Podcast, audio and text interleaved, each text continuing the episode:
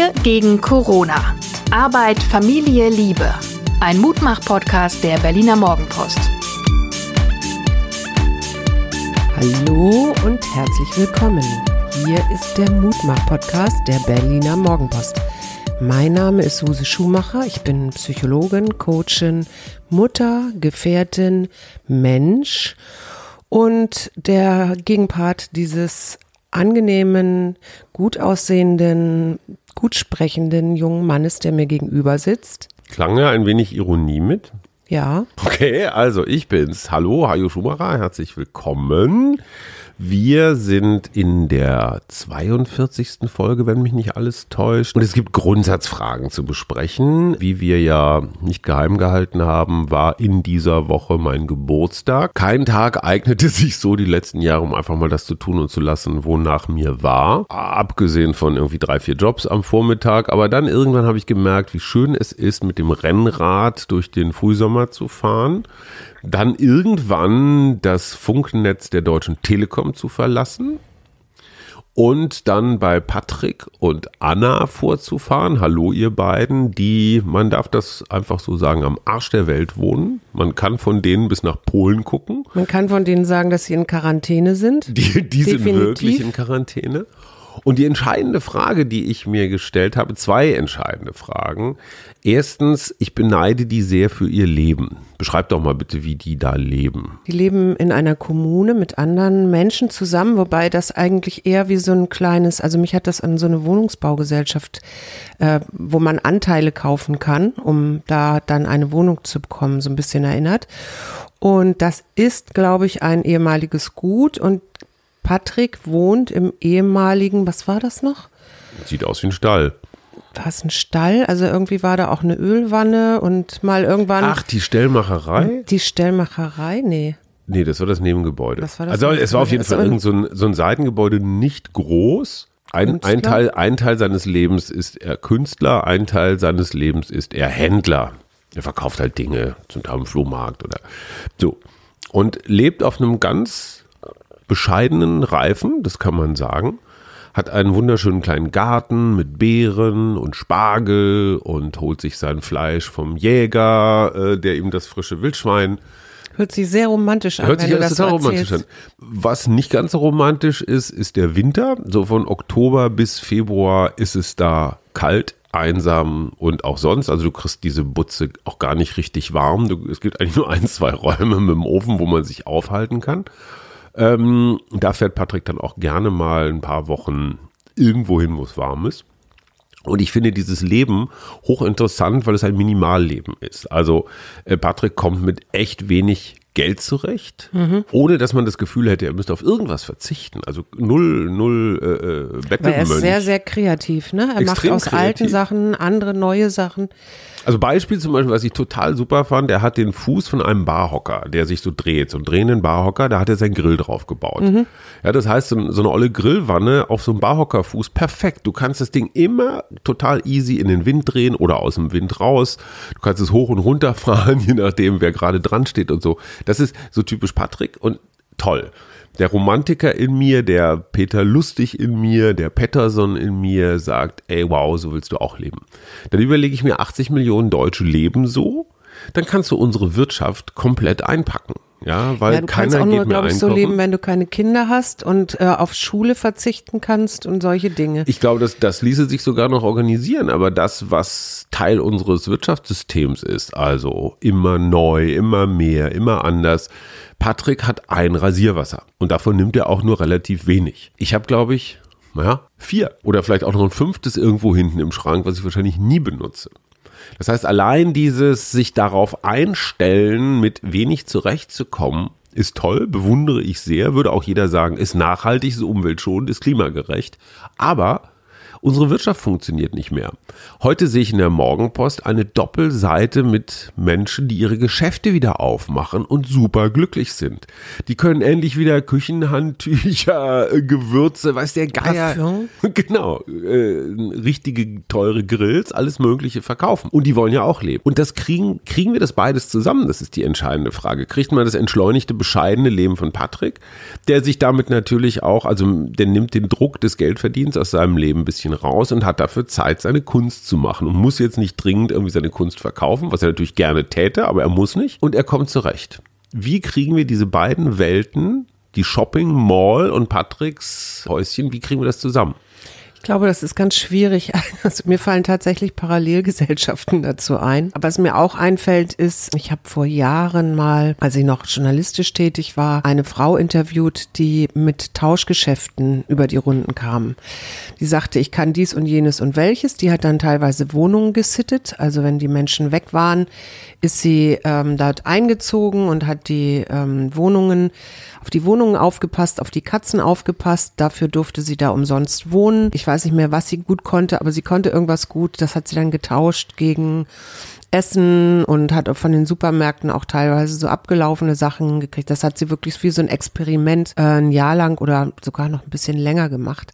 Und die wirkliche Frage, die dann irgendwann kam, ja, wie ist das eigentlich, wenn ich krank werde? Mhm. Und wie ist das eigentlich mit Krankenversicherung, äh, wenn ich jetzt wirklich nur tausche? Ne? Sie hat nur Tauschgeschäfte gemacht. Und Patrick ist, verdient ja noch ein bisschen Geld. Es ist eine, es ist eine Illusion zu glauben, dass jemand, dass alle nur tauschen können. Diese ja. Tauschgeschäfte funktionieren nur deswegen, weil es andere Menschen gibt, die in dem, ich sag mal, in dem normalen Kreislauf drin sind. Genau. Weil der Supermarkt, damit er abgelaufene Sachen wegschmeißen oder aussortieren kann, brauchst du einen funktionierenden Supermarkt, wo überhaupt Menschen nicht abgelaufene Sachen kaufen.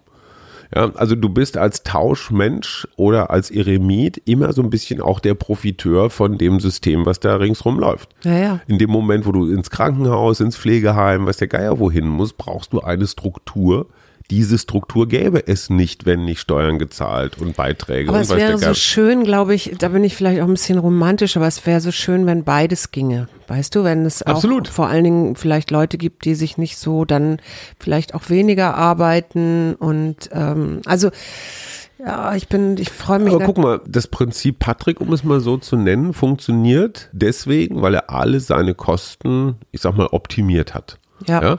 der zahlt einfach keine Steuern, weil er so wenig verdient, dass, dass da keine Steuern fällig werden. Also die klassischen Einkommensteuern, was jetzt Mehrwertsteuer zahlt natürlich jeder von uns. Wenn aber niemand Steuern zahlt, wovon wird dann, die, wovon wird dann die Straße ja, gebaut? Ja, und, und, deswegen müssen, glaube ich, die Eremiten müssten ein bisschen mehr in die Mitte legen ja. fürs System und dann könnten die anderen ein bisschen weniger machen. Wobei es natürlich auch immer so eine billige Eremiten, hast du gerade Eremiten gesagt? Ja, äh, Patrick der Eremit, also so. weil der so zurückgezogen lebt, ne? Mhm. Also so ein bisschen unter, ist ja nicht unter Abschluss der Gesellschaft. Nochmal, um auf den, um auf den Punkt zu kommen, es ist natürlich auch so eine Entschuldigung für jeden Irrsinn. Wir müssen jetzt ganz viel Umsatz und ganz viel Börsenkurs und, und, und machen, weil sonst bricht alles zusammen. Nein, es bricht sonst nicht alles zusammen. Die Balance ist das Thema. Jetzt redest du ja schon die ganze Zeit von deinen letzten 24 Stunden. Jetzt bist du dran. Und ich, ne, ich wollte gerne mal wissen, was war für dich in den letzten 24 Stunden dein Highlight? Vielleicht hattest du ja auch mehrere. Wir haben gestern, also an meinem Geburtstagsmorgen, das Meditieren Tieren geschwänzt, weil wir so viel um die Ohren hatten morgens, was noch zu erledigen war, weil wir hier raus wollten äh, zu Patrick. Und ich habe es tatsächlich wieder geschafft, in den drei Stunden auf dem Rennrad in einen quasi meditativen Zustand zu kommen. Mhm. Natürlich konzentriere ich mich auf die Straße und so, aber wenn du einfach so schnurgerade drei, vier Kilometer auf einem Radweg an der Landstraße lang bratzelst, dann muss man sich jetzt nicht so super doll konzentrieren wie im Berliner Straßenverkehr und dann auf einmal fängt der Blick an, so weit zu werden. Das ist, ich weiß nicht, ob du das vom Autofahren kennst. Man guckt irgendwann auf die Uhr und sagt, hups, wo ist denn jetzt die letzte Viertelstunde mhm geblieben. So das diese ist wie Zeit. bei den Trance-Reisen auch. Genau, wie bei der Trance-Reise. Und ich glaube, Eckhard von Hirschhausen hat mal irgendwann gesagt, äh, Laufen, Joggen, also alle so Ausdauersportarten, auch Schwimmen und Radfahren, das ist Meditieren für Menschen, die nicht stillsitzen können. Ja, das ist eher Flow würde ich sagen. Ne? Egal wie du es also, nennst, aber dass die Gedanken dann auf einmal ins Fließen kommen und man sich nicht mehr so festhält und so. Also ich sehe da Flow. ähnliche, ähnliche Zustände. Ja, Herr Chikchen Michal, der hat ja genau. dieses Flow-Konzept erfunden und ja, dann egal, ob es jetzt Meditation oder Flow war, aber es war genau das war's und das ist toll. I love it. Also das war jetzt dein Highlight, dein Geburtstagshighlight das gestern? Das war mein Geburtstagshighlight. Toll. Und deins? Also was waren deine, jetzt bist du dran, 24 Stunden. Ich habe ähm, sehr genossen und ich langweile dich, ich weiß es, aber ich habe sehr genossen, da rauszufahren und je weiter ich rausfuhr, umso einsamer wurde es und die Natur ähm, und es war ruhig, also war noch ruhiger als jetzt hier schon ruhig in der Stadt ist. Äh, es war ruhig. Wir haben ja dann noch abends so, einen- so einen Abendspaziergang gemacht Die über so eine Satelliten. alte äh, Wallanlage. Und es gab so Momente, wo ich einfach nur noch glücklich war, weil das so mein, mein Herz sich dann öffnet und dann waren da zwei Pferde auf der Kuppel und äh, ich kann mich über solche Kleinigkeiten so freuen und bin mit einem beglückten Gefühl heute Nacht eingeschlafen und hatte, habe auch, ich glaube, lange nicht mehr so gut und so intensiv geträumt ähm, wie in der letzten Nacht, wobei ich dir nicht mehr sagen kann, worum es eigentlich ging. Kannst du dich nur an die Satelliten erinnern? Ja, das ist etwas sehr Merkwürdiges. Es war schon, ich glaube schon, dass das Klingonen waren. Klingonen, ja, es, äh, klingonische dreieckige, nee, dreieckige nicht, aber drei Nee, Lichtpunkte. neuneckig. Hast du neun Ecken gesehen? Interessant. Ja, ich ich hab habe nur überhaupt keine drei Ecken. gesehen. Du hast keine Also es war Ecken ganz gesehen. merkwürdig. Wir saßen noch eine Weile draußen, es dunkelte. Man sieht dann ja auch so mitten auf dem Land den Sternenhimmel viel, viel besser. Und dann war wie so eine Autobahn, so kleine Lichtpunkte, die Mhm. am Himmel immer eine bestimmte, also auf einer bestimmten Route waren eben. Wie gesagt, wie so eine kleine Autobahn. Die haben sich auch nicht überholt. Die es waren waren auch keine relativ Flugzeuge. Es waren keine Flugzeuge. weil, Flugzeuge weil dann hätte man was, aus. ja, man hätte auch Dann was gehört das wahrscheinlich, ne?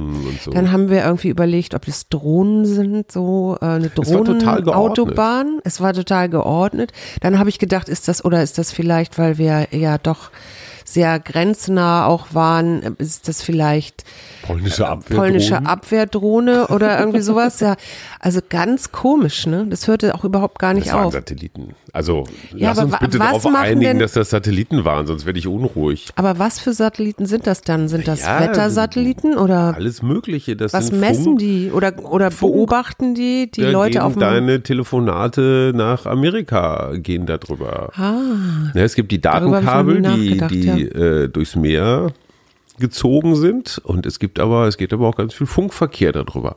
Kontrolle, Luftverkehr, weiß der Geier was alles.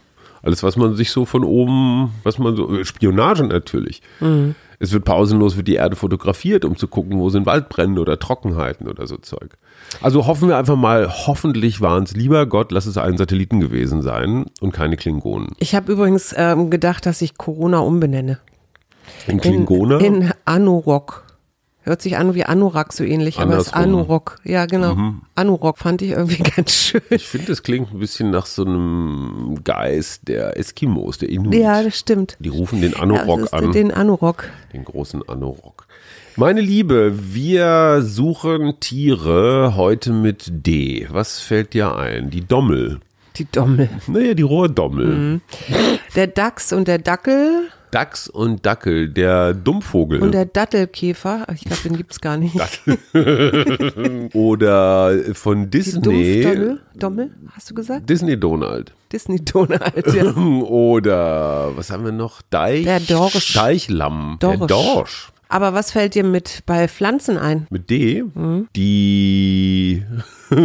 Dotterblume, aber ich glaube, die heißt Dotter- Sumpfdotterblume. Die Dotter, das ist wie die Dommel. Aber ich hatte die Douglasie tatsächlich, weil das ist ein Baum, ein der Baum. mir im Wald sehr oft begegnet. Weißt du, wie Douglasien aussehen?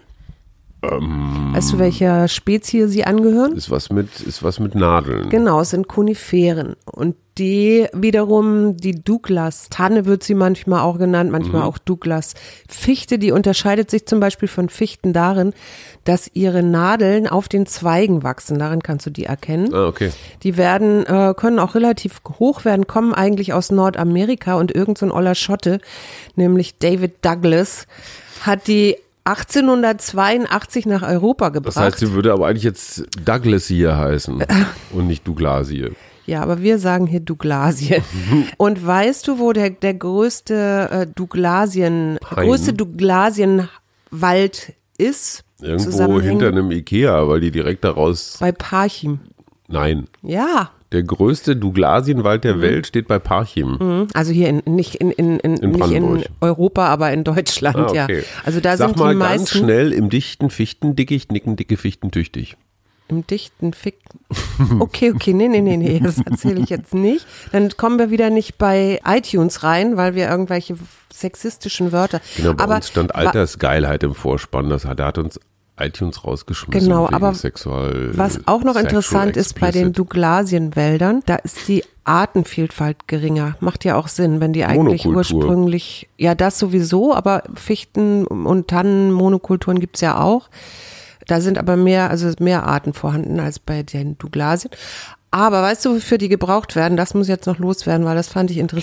Kellerregale. Nee, für Dachstühle. Die haben das beste Holz für Ach was. Dachstühle. Besser als Fichten. Die sind einfach Ja, haltbar. Fichten und so. sind, Fichten ist nicht so doll. Ich hätte Robinie gedacht, aber die sind nicht lang genug wahrscheinlich. Und Dachbalken. Robinienholz ist, glaube ich, irre, irre hart. Genau. Ich ziehe jetzt mal die Tageskarte. Okay, die Tageskarte heißt Douglas Adams. Da sind wir wieder bei den Satelliten. Und Zuverlässigkeit. Zuverlässigkeit. Ich war oh, sehr zuverlässig, weil ich war mit unserem Auto vor dir pünktlich mit deinen ganzen Klamotten zum Wechseln bei Patrick und Anna. Man muss dazu sagen, dass äh, wir inzwischen echte Meister sind. Ich fahre mit dem Rennrad los und irgendwo hin und sage dir dann ungefähr, wann ich da bin und du trödelst dann noch ein bisschen oder bist auch ein bisschen schneller und wir sind immer in einem Zeitfenster von 10, 15 Minuten fast gleichzeitig da. Ja, das stimmt. Ist irre, ne? Ja, das stimmt wirklich. Mhm. Zuverlässigkeit. Halte dein Wort. Geh standhaft deinen Weg. Bleib stets verlässlich und engagiert inmitten der Wahlmöglichkeiten, die das Leben dir bietet. In diesem Sinne kommen wir morgen einfach ganz zuverlässig wieder. Wieder. Wobei. Findest du, dass ich ein zuverlässiger Mensch bin? ja. Finde ich, dass du ein zuverlässiger Mensch bist? Ja. ja. Okay. Schön. Bis morgen. Sind wir zwei Zuverlässige. Tschüss. Tschüss. Wir gegen Corona. Arbeit, Familie, Liebe. Ein Mutmach-Podcast der Berliner Morgenpost.